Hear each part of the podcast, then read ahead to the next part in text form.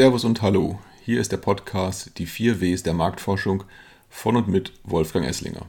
Die vier Ws der Marktforschung sind, in Anlehnung an die vier Ps im Marketing, eine Gedankenstütze für Marketingprofis, um die wichtigsten Aspekte der Marktforschung im Blick zu behalten. Die vier Ws sind was, warum, wer und wie viel. Das heißt, erstens, was will ich wirklich wissen? Klingt einfach, ist aber häufig nicht so klar und verändert sich gerne im Laufe des Setups einer Studie. Zweitens, warum will ich es wissen? Das heißt, was will ich mit dem Ergebnis machen? Ist es die Grundlage für eine PR-Kampagne oder für eine Investitionsentscheidung? Drittens, wer soll mir das beantworten? Das heißt, welche Personen sollten befragt werden? Das ist der zentrale Punkt jeder Studie, der Ergebnis und Kosten stark beeinflusst. Viertens, wie viel darf es kosten? Das heißt, was ist mir das Wissen wert, das mir die Marktforschung liefert? Als Marketingverantwortlicher in verschiedenen Unternehmen hatte ich immer ein besonderes Interesse an der Marktforschung. Sie lieferte mir Informationen über meine Marke, über Käufer und potenzielle Käufer und über den Wettbewerb. Umso erstaunter war ich im Laufe meiner Marketingkarriere, wie gering im Allgemeinen das Verständnis über die Marktforschung und ihre Chancen ist.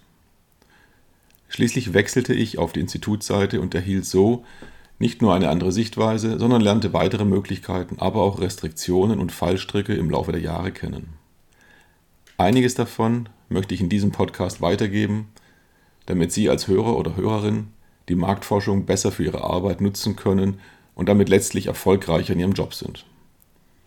Sollten Sie zu einzelnen Themen Fragen oder Anmerkungen haben, freue ich mich über eine Kontaktaufnahme, ebenso über Vorschläge, was bestimmte Fragestellungen angeht. So, genug der Vorrede, kommen wir zur heutigen Marketingfrage. Marktforschung. Brauche ich das eigentlich?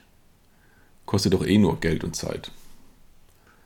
Ja, so ist es. Marktforschung kostet Geld und Zeit. Vor allem, wenn man darauf verzichtet, sie richtig einzusetzen. Immer wieder mal wird ein Beispiel zitiert, wo eine Marke einen Riesenerfolg hatte. Genau deshalb, weil man die Marktforschungsergebnisse ignorierte. Mein einschneidendes Erlebnis liegt schon einige Jahre zurück. Für eine Körperpflegemarke sollte ein neuer TV-Spot on Air gehen. Die Kampagne war bereits international erfolgreich, also verzichtete man trotz mahnender Stimmen im Unternehmen auf einen Pre-Test im eigenen Markt. Nach sechs Monaten wunderte man sich, warum sich die Absätze nicht bewegten, obwohl ein zweistelliges Millionen-Media-Budget eingesetzt wurde. Also entschied man, einen Post-Test zu machen das Ergebnis war vernichtend. Der Spot hatte praktisch keine Awareness erreicht, niemand konnte sich daran erinnern, ihn gesehen zu haben. Das war die teuerste Marktforschungsstudie, die ich bisher kennengelernt habe. Letztlich dient Marktforschung der Informationsgewinnung, um Unsicherheit zu reduzieren.